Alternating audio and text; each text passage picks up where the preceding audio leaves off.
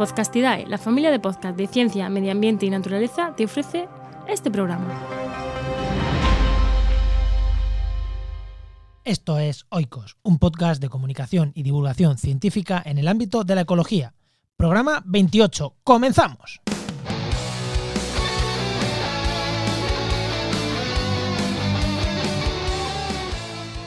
Hoy hablamos de murciélagos con Fulgencio Lisón y un pelín de coronavirus, pero mucho, mucho de murciélagos.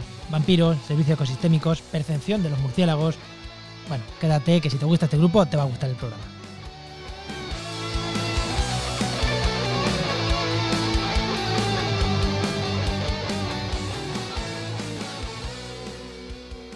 Bienvenidos, bienvenidas a otro programa más de Oikos.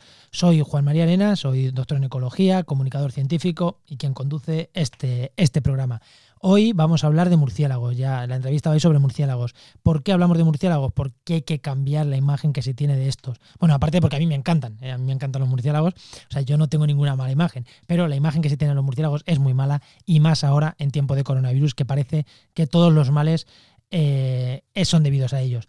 Bueno, en mi programa diario, en mi podcast diario, Diario de un Ecólogo, he hecho dos programas específicos de murciélagos y en relación sobre todo a dos artículos que han publicado los chicos de Comandanga, también de murciélagos, en los que ha participado Fulgencio Lisón, que es la persona a la que vamos a, entrevistar luego, a la que voy a entrevistar luego, que me parecieron buenísimos. hice estos programas y además tuvieron muy buena acogida. Eh, fueron programas que han gustado mucho, se han compartido mucho, así que dije, nada, nada, hay que hablar con Fulgen y, que, y echar un rato de charla sobre murciélagos que, que a nosotros, pues bueno, a mí me encanta este grupo, ya digo, y hablar sobre ecología, eh, pues también. Entonces, le propuse hacer esta charla.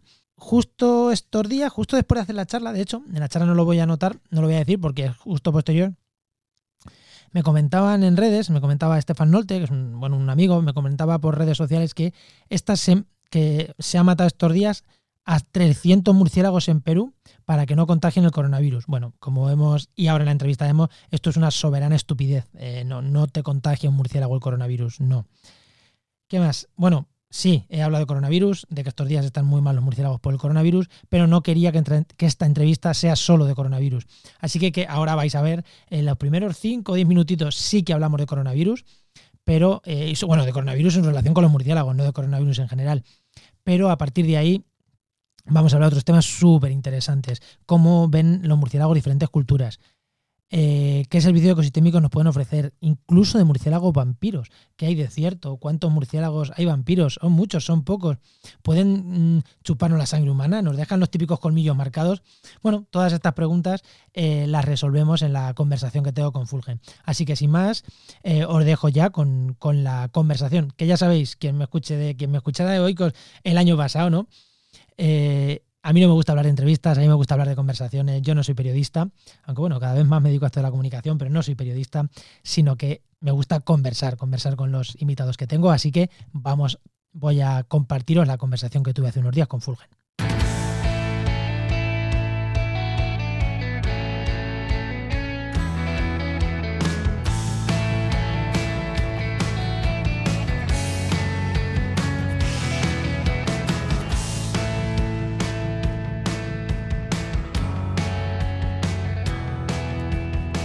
Vamos, ya vamos con la entrevista, que realmente es lo importante del programa. Y hoy tenemos, hoy tenemos conmigo, hoy tenemos aquí a Fulgencio Lisón, que es murciano, pero profesor de zoología de la Universidad de Concepción, en Chile. Buenas, Fulgencio, ¿qué tal? Buenas, ¿qué tal? ¿Cómo estamos? ¿Qué tal? Pues Fulgen, Fulgencio Fulgen ha hecho su tesis en conservación de murciélagos, hizo su tesis en conservación, en conservación de murciélagos y actualmente está trabajando con con murciélagos, ¿no? Tus tu líneas de investigación son, son con murciélagos, ¿no? En concreto, actualmente, ¿qué líneas de investigación con murciélagos estás llevando? Bueno, las principales líneas de investigación que estoy usando básicamente están eh, en, ver, en conservar los murciélagos, pero también cómo eh, podemos usarlos como controladores de plagas para, para el cultivo eh, principalmente pueden ser cultivo orgánico o agricultura ecológica, pero también se puede utilizar para, eh, para cultivos tradicionales.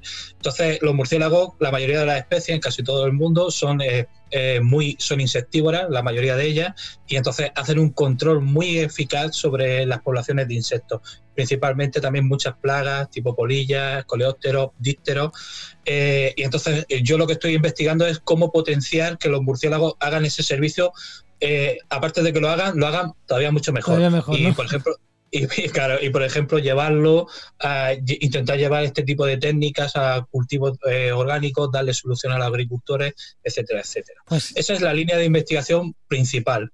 Pero luego también pues, trabajamos en, otros, eh, en aspectos de la ecología de los murciélagos, eh, aspectos de conservación y aspectos, por ejemplo, de percepción social de las personas sobre estos tipos de animales. Pues ahí, ahí es a lo que vamos. Hoy, hoy dijimos de entrevistarte, dijimos de, de hacer esta entrevista, porque la percepción social de los murciélagos ya de por sí es bastante mala, pues no nos queremos ni imaginar ahora la percepción, todas las noticias que están saliendo, que ahora profundizaremos si sí es verdad es mentira, de que el COP, el famoso COP19 que nos tiene el coronavirus, que nos tiene el COVID-19, el coronavirus, que nos tiene a todos en nuestras casas ahora mismo, creo que en Chile también estáis en vuestras casas, ¿no? No podéis trabajar. Sí, bueno, nosotros con respecto a España estamos empezando ahora mismo como a subir la curva y esperamos que de aquí a dos van a ser dos semanas fuertes, más o menos como en España, y luego ya pues eh, imaginamos que la curva bajará otra vez y pero vamos, nos tocan las dos semanas más complicadas ahora, nosotros estamos empezando.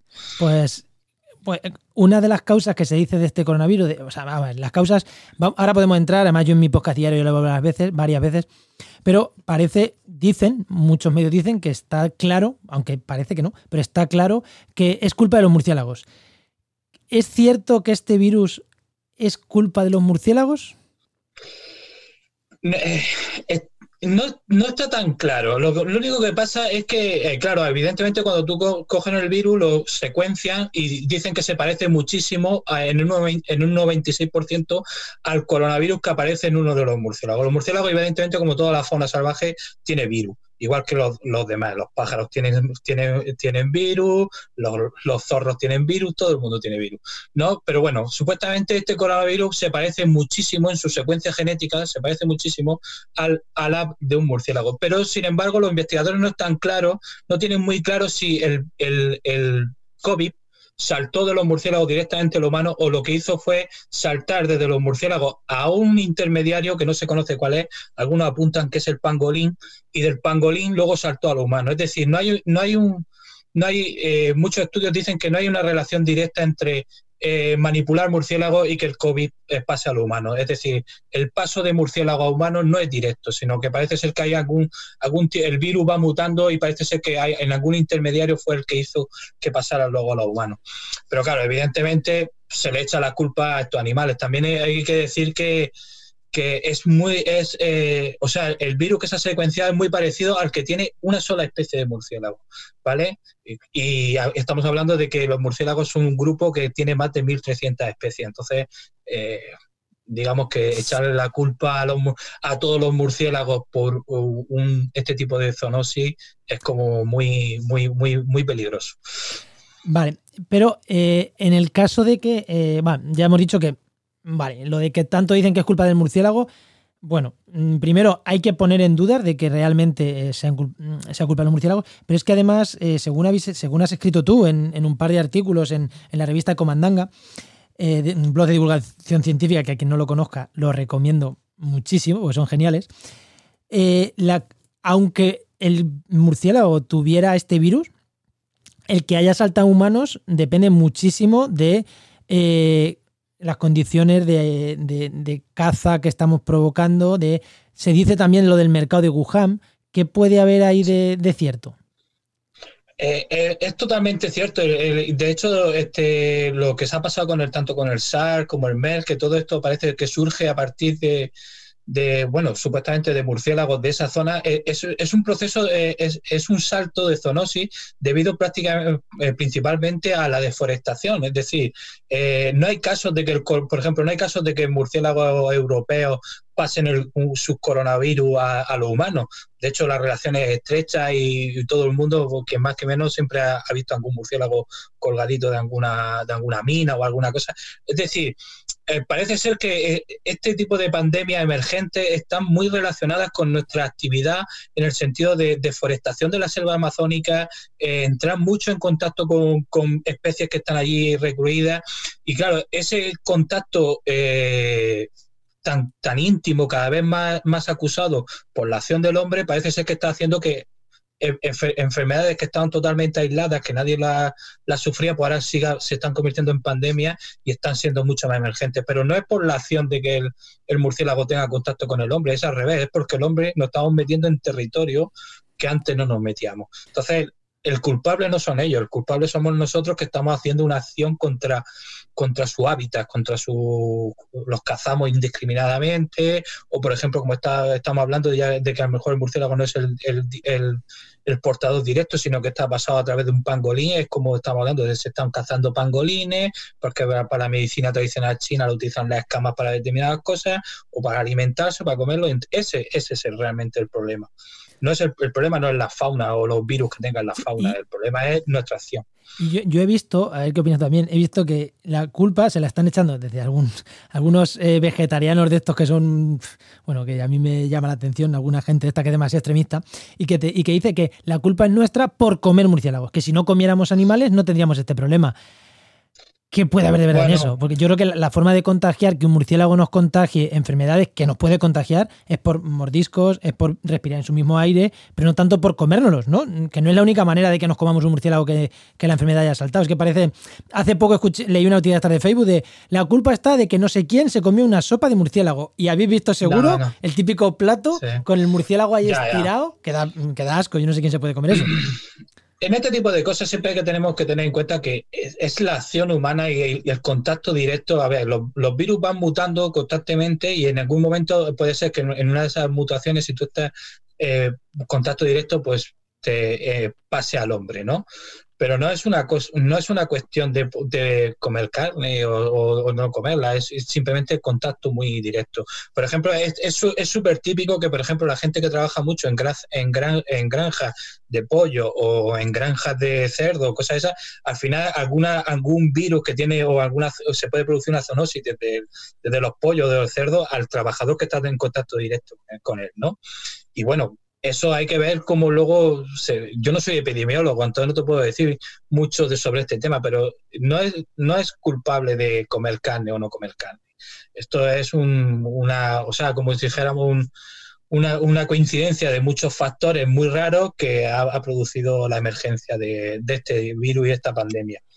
Que, que, tampoco es una cosa que se podía prever mucho, y, partiendo de que es cierto que hay muchos murciélagos que tanto el SARS como el MERS, como otras enfermedades que ha habido también de, virus, aunque no sean coronavirus, sí que están asociadas a que los murciélagos las han tenido. No vayan, eso tampoco hay que mentir. Son enfermedades que, que, han saltado de murciélagos con otros operadores intermedios. Hay enfermedades que se sabe que han saltado al caballo y del caballo al humano, o al cerdo y del cerdo al humano. Se sabe. En, Claro, todas estas enfermedades siempre han sido en el sudeste, todas las, yo, sudeste asiático, Oriente Medio, Australia. Los murciélagos europeos es que mm, estamos más acostumbrados a vivir con ellos y por consiguiente ya nos han pasado sus enfermedades, o no pasa por casualidad, o, qué opinas tú ahí? Porque hay en ciertas zonas que, no pues está pasando esto y que vivimos con murciélagos, porque es verdad que lo que tú has dicho, vivimos con murciélagos, vamos, en todas las ciudades, en todos los pueblos hay murciélagos y en muchas ciudades. Sí, eh, eso sería un fenómeno también digno de estudio porque ya te digo, eh, murciélago está en todos los continentes y, estos cambios de esta zoonosis se están produciendo principalmente en lo que es la parte de China y el sureste asiático. No se está produciendo, o sea, no hay no hay saltos de, de virus desde murciélago norteamericano, de murciélago europeo a humano. Es decir, y la relación es estrecha. Entonces, eh, bueno, pues no sé, puede ser que sea un fenómeno eh, porque estamos eh, entrando en sitios donde hay virus nuevos que, de los que no tenemos contacto desde hace, o sea, no hemos tenido contacto nunca y a lo mejor estamos hablando de que el, contacto con los, con los murciélagos europeos, como es muy, muy estrecho, muy largo, pues ahí haya, ha habido ya algún tipo de adaptación o coevolución entre lo humano y, a lo mejor y, por eso yo creo que el tema está en que nos estamos metiendo a, sitios donde hay virus que nunca habíamos tenido contacto con ellos y ahí es donde está el problema. Claro, porque los coronavirus, yo por lo que tengo entendido, muchas enfermedades, muchos eh, constipados, eso es un virus, son producidos por coronavirus. O sea, que igual... Sí, sí. Oye, que había una palabra que hemos sacado varias veces, que ya has nombrado varias veces, que es la zoonosis. Vamos a describir un pelín qué es eso, porque a lo mejor, como yo siempre digo, a lo mejor mi amigo el informático no sabe lo que es zoonosis. Ya, ya. Bueno, la zoonosis es simplemente cuando se habla de, que una enfermedad que tiene los, que su hospedador es un, animal de la fauna salvaje salta y entra al circuito, digamos, a los humanos, o bien también pueden saltar a lo que se diría ganado o animales domésticos. Ese, eso es básicamente la zoonosis. La zoonosis es un salto de, supuestamente eh, eh, patógenos que están en la naturaleza y, solo están en la naturaleza pasan al circuito más relacionado con los humanos o con animales domésticos. Vale, y yo creo que tema coronavirus mm, lo vamos a dejar ya aquí. Vamos a hablar de murciélagos que... Perfecto. Sí, porque si no, al final es un monotema. Sí, no, no, vamos a dejarlo aquí. Vamos a hablar otros 15, 20 minutitos. Vamos a hablar de murciélagos. Y has dicho, no sé, no sé si me lo has dicho en antena o me lo has dicho fuera. Eh, fuera seguro que, parte de las investigaciones que lleváis son de percepción social de los murciélagos. Sí. Eh, bueno, en eso trabajamos porque, como, tú bien dices, la, eh, la, percepción social normalmente que se tiene con los murciélagos es bastante negativa. Pero vamos aquí hay que matizar dos cosas. está como si dijéramos la visión occidental, la que nosotros tenemos, ¿vale? Y la visión oriental. ¿vale? La visión occidental, que es lo que nosotros tenemos, que, viene a través de nuestra cultura un poco judeocristiana, eh, siempre se asocia a los murciélagos con, cosas malignas, ¿no? Con el inframundo, porque claro, se conoce desde hace mucho tiempo, pero claro, siempre se han visto a los murciélagos pues como en cuevas, en cosas subterráneas, y entonces eso en nuestra imaginaria o, o eh, judeocristiana pasa a ser como relacionado con el maligno, ¿no? Como las cosas negativas. Entonces, por ejemplo, los ángeles se representan con, con alas de, de, de, pájaro, o de aves, ¿no? De águila, de, y sin embargo, por ejemplo, a los demonios siempre se le asocia con alas de, murciélago, ¿no? Entonces, eso es como nuestra visión, la visión oriental. Y esto, por ejemplo, esta visión, esta, esta visión occidental que nosotros tenemos, también ha pasado eh, mucho porque a, partir de que Bram Stoker hizo Drácula, en ese momento él asoció el mito del vampiro, lo asoció con lo de chupar sangre, que anteriormente no estaba, y lo, y lo fusionó en Drácula, ¿no? Como que se, se chupa la sangre y entonces asoció como a los murciélagos en ese aspecto. Eh, de hecho, lo puedes ver, lo podemos ver incluso en, en, en Bam Bam, ¿no? que es el, héroe por excelencia asociado a los murciélagos, siempre se ve como un personaje como muy oscuro, de la noche, atormentado, etcétera, etcétera. Eh, lo, de, que los murciélagos, que ha dicho aquí, asoció el mito de que los murciélagos comen sangre. Ahora, ahora podemos entrar en eso, porque es cierto que algunos murciélagos comen sangre, pero ahora entramos. Sí, pero, pero ahora entraremos, ¿no? como, yo te, digo, esa es la visión que nosotros tenemos occidental, ¿no? Esta, esa visión negativa. Sin embargo, por ejemplo, para los, para los asiáticos, para la gente oriental, los murciélagos están muy relacionados con la buena fortuna. Es decir, es una, visión, es una visión totalmente eh, diferente. Ellos, de hecho, la, eh, en China hay una amuleto que se llama el amuleto de los cinco murciélagos y es un amuleto de la buena suerte. ¿Vale? De hecho, por ejemplo, la palabra china para decir felicidad, que es fu, es la misma palabra que utilizan para designar a los murciélagos. Es decir, en la visión, la visión oriental, los, asiáticos, ellos asocian a los murciélagos siempre con cosas positivas, sabiduría, buena suerte, etcétera, etcétera. Entonces, ahí hay que jugar con las percepciones porque ya vemos que la cultura de una persona influye mucho en la percepción que va a tener sobre un animal. Y por ejemplo, nosotros trabajamos en ese aspecto.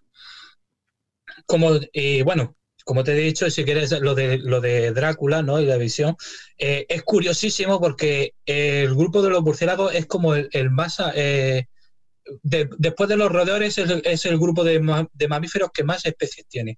Hay casi 1.300, casi estamos llegando ya a las 1.400 especies de murciélagos. Y de las 1.400 especies de murciélagos que hay en todo el mundo, tres son hematófagas, es decir, se alimentan de sangre. Y de las tres hematófagas que hay, solo una se alimenta de sangre de mamíferos. Las otras dos se alimentan de sangre de aves. Es decir, por una especie que se alimenta de sangre, ¿vale? Que es el murciélago vampiro, ya todo el grupo está estigmatizado y todo el grupo está señalado como negativo. Eh, para quien no lo sepa y como curiosidad, las especies que se alimentan de sangre no clavan los colmillos como Drácula, al revés, lo que van es eh, raspando un poquito, ¿no? Si no te equivocado, vas raspando un poquito, meten además anestésico para que la, para que la no se te despierte la presa, claro, eh, tienes que comer y que no se te despierte la presa de quien estás comiendo la sangre, porque claro, no, no. De hecho, también le mete antibióticos para que no se infecten las heridas. O sea que comen nuestra sangre, entre comillas, o de mamíferos, Digo nuestra porque se ha dado caso de que pueden eh, también pedazos humanos comer sí, sangre humana. Es súper raro, es súper raro porque eh, es muy raro, pero sí que muchas veces, claro, este tipo de. Los murciélagos vampiros son, son muy estudiados porque, claro, tienen un problema y es que no pueden pasar más de 48, debido a su alimentación, no pueden pasar más de 48 eh, horas sin alimentarse, sin comer sangre. Es decir, la sangre es muy nutritiva, pero evidentemente no deja mucha grasita ni. Es decir, no te, no te da aporte calórico. Entonces, por ejemplo, estos murciélagos incluso se ha visto que si pasan más de 48 horas sin alimentarse de sangre, pues eh, mueren. Y, de hecho tienen un mecanismo de que si, si, algún pariente no se puede alimentar de sangre, eh, algunos compañeros lo ayudan rebujitando sangre para que pueda alimentarse. Se ha visto ese, ese, comportamiento social. Entonces, ¿qué pasa? Que si están muy, claro, evidentemente, si no, si tienen mucha hambre, se desesperan y en algún momento han atacado a, han atacado a un humano. Pero normalmente se alimentan de ganado o de, fauna salvaje. Por ejemplo, aquí en Chile se, alimentan muchísimo de, de lobos marinos son su presa preferida, se alimentan de lobos marinos. Y como tú bien dices, son súper eh, son alucinantes porque ellos no, no, clavan colmillos, sino lo que hacen es como una especie, tienen unos, unos incisivos muy afilados, lo que hacen es como una especie de cortecito y, de ahí brota la sangre y la lamen directamente. Y, y son súper, eh, eh, de hecho se está estudiando mucho los murciélagos vampiros porque ellos tienen un anticoagulante buenísimo que ahora se está utilizando, por ejemplo, para que los humanos que tienen trombosis, que tienen algún trombo, que tienen algún algún, algún efecto de esto, se utiliza ese, ese, ese anticoagulante para deshacer los trombos y, por ejemplo, se está utilizando en biomedicina. Es decir, no hay que demonizar a un animal que del que realmente podríamos aprender muchísimo y utilizarlo en nuestros beneficios. Entonces, eh, hemos dicho que vampiros hay uno, realmente tres, tres, dos de aves, uno de mamíferos, y, y son del, si no me equivoco, de, de Sudamérica todos, ¿no? Sí, sí, todos viven en la parte de Sudamérica. No hay, o sea, no hay, no hay murciélago vampiro ni en Europa, ni en el norte de, Norteamérica, ni en África, ni en Asia. Es decir, son exclusivamente las tres especies, son exclusivas de Sudamérica. Y también hay eh, murciélagos. Has dicho tú al principio del programa, mucho insectívoro, pero también hay frugívoros. De hecho, hay murciélagos que sirven para dispersar, eh, para dispersar semillas. También hay. Mm, ¿Cuántos? Sí, sí. Los murciélagos prácticamente son un grupo que han explotado todos los nichos tróficos que hay. Es decir, eh, hay especies que se alimentan de frutas, hay especies que se alimentan de néctar, hay especies que se alimentan de otros de otros murciélagos, incluso cazan, cazan murciélagos. Hay, hay, murciélagos eh, que cazan peces, hay murciélagos que cazan ranas, eh, pero la mayoría, como si dijéramos, el, el 70% o el 75% de las especies son insectívoras, es decir, se alimentan de insectos pero son súper importantes, como tú has dicho. Por ejemplo, hay murciélagos que son polinizadores exclusivos de muchísimas plantas. De hecho, por ejemplo, eh, en México los murciélagos están protegidos porque la planta de la que se fabrica el tequila, que es el agave azul, es polinizada por murciélagos. Y, por ejemplo, si no tuviéramos murciélagos, el tequila se acabaría, por ejemplo. y, por consiguiente los mexicanos. Eh, bueno, no sé si los mexicanos, pero claro, como ya no se puede beber tequila si no hay murciélago. Habría que, hay que tener en cuenta esas cosas. Pues, y pese a eso, eh, pese a, mm, por ejemplo, en, sitios donde son tan importantes, porque el control de plagas y también es súper importante, eh, ¿estáis viendo un movimiento de la percepción social cuando real, mm, repito la pregunta, ¿realmente la gente sabe lo importante o está empezando a saber lo importante que son los murciélagos, por ejemplo, como polinizadora de algunas plantas, como por ejemplo control de plagas. ¿La gente realmente lo sabe?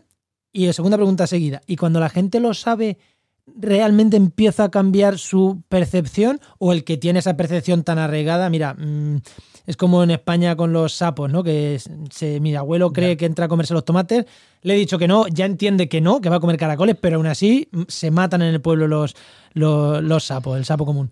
¿Con los murciélagos pasa? ¿Hay gente que cambia de percepción y empieza a verlos bien? ¿O hay un miedo tan atroz que no cambian de percepción? Es curioso porque con los murciélagos la, verdad es que la mayoría de la gente conoce este tipo de cosas. Conoce que son buenos para la agricultura, conocen que son buenos para la polinización, que hacen un control de plagas.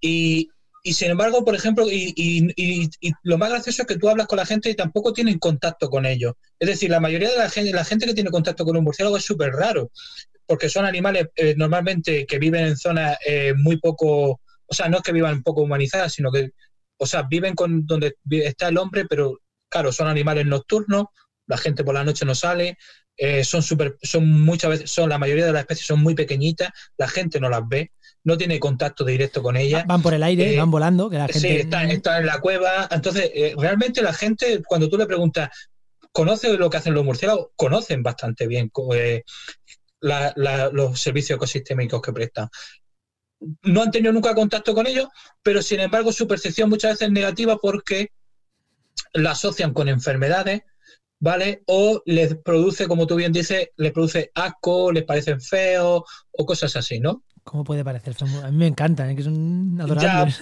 sí, pero la, percepción normalmente es que son animales feos, ¿no? Y, no, o les produce algún tipo de, de repulso, ¿no? Pero, pero no tienen nunca, han tenido contacto con ellos. Entonces, claro, eh, nosotros pensamos que, el, problema está en que se le da muy mala prensa, es decir, en el sentido de que eh, cuando un murciélago pues, que tiene algo pues, con lo que está pasando ahora mismo, ¿no?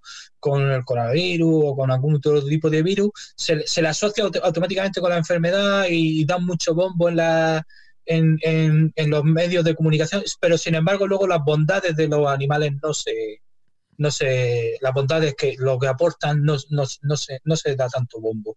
Entonces nosotros trabajamos en, esa, en ese aspecto de cómo crear herramientas para que la gente los perciba de una forma positiva y, y valore realmente para lo que vale, para lo que sirven estos, este tipo de animales.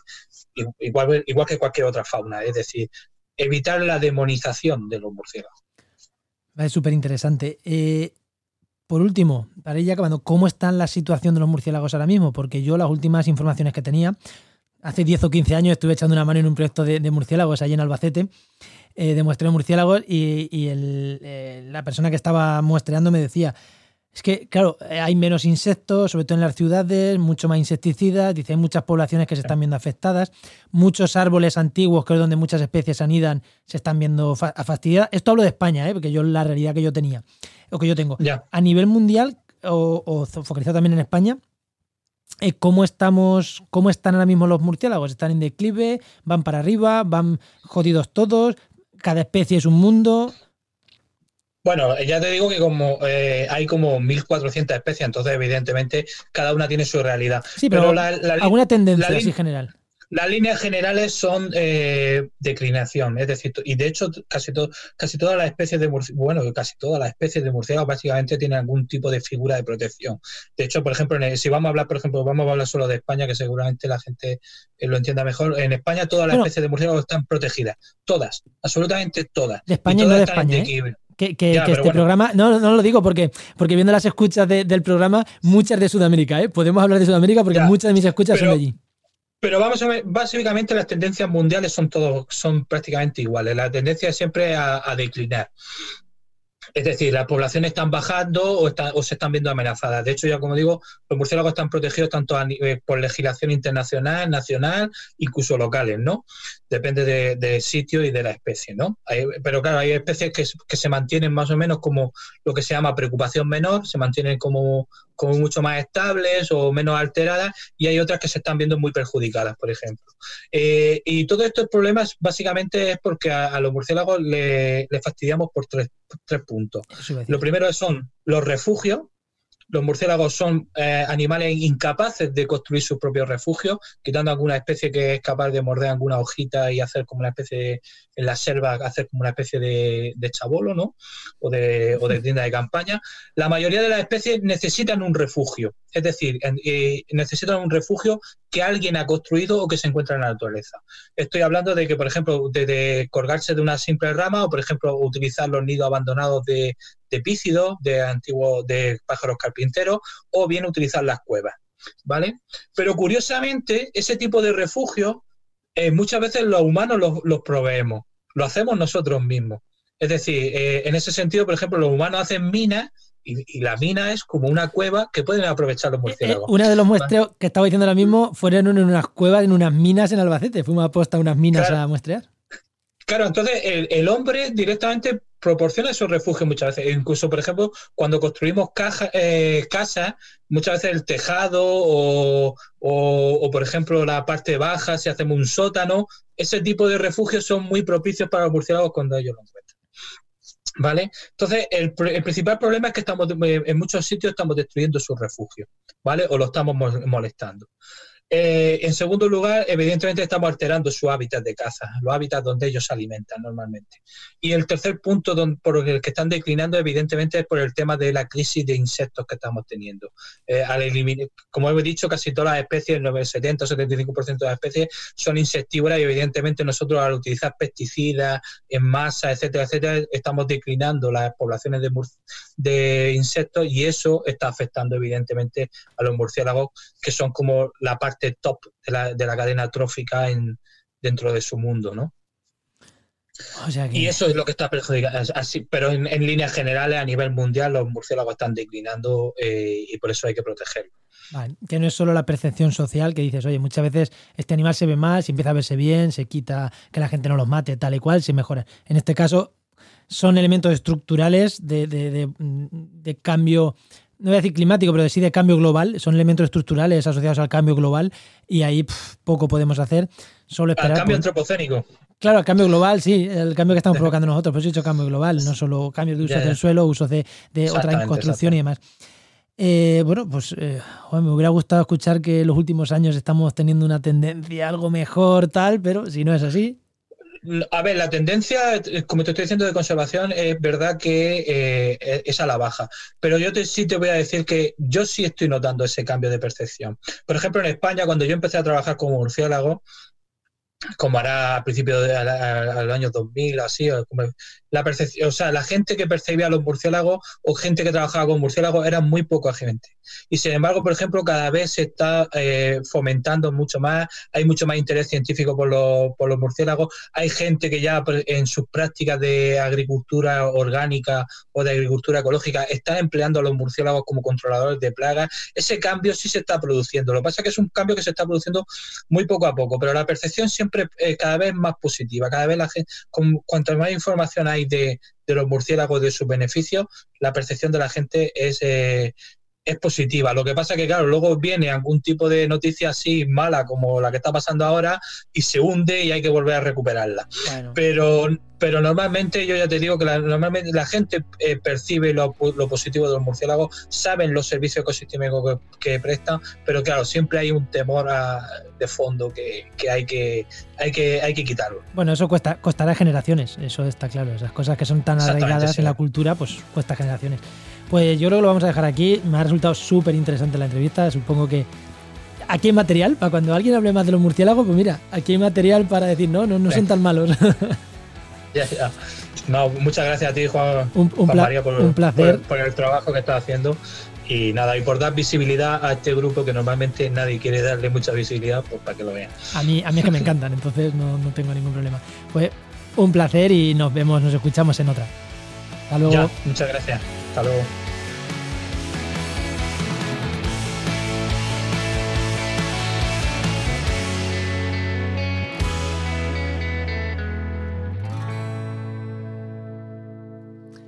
Y una vez acabada la entrevista, espero que os haya gustado, eh, la, hayáis disfrutado tanto como, como yo, esta conversación que, tuve sobre murciélagos. Si queréis dejarme cualquier comentario, queréis proponerme cualquier cosa, o queréis comentar el programa en podcastidae.com barra oikos, podcastidae, es la red de podcast que, que codirijo, en podcastidae.com barra oikos. Ahí tenéis formas de contactar conmigo podéis decir para proponerme lo que queráis, para dejar comentarios al programa, podéis buscar ahí también el programa y nos dejáis los comentarios, me dejáis los comentarios que consideréis oportunos. Y os pido que si habéis llegado hasta aquí es que os ha gustado el programa, así que por favor compartirlo en redes sociales, hacer que este programa llegue a mucha gente.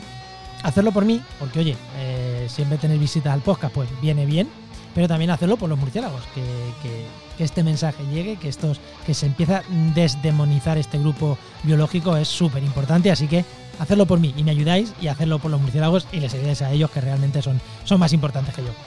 Así que nada, os espero eh, dentro de 15 días en un nuevo programa de hoy. Adiós.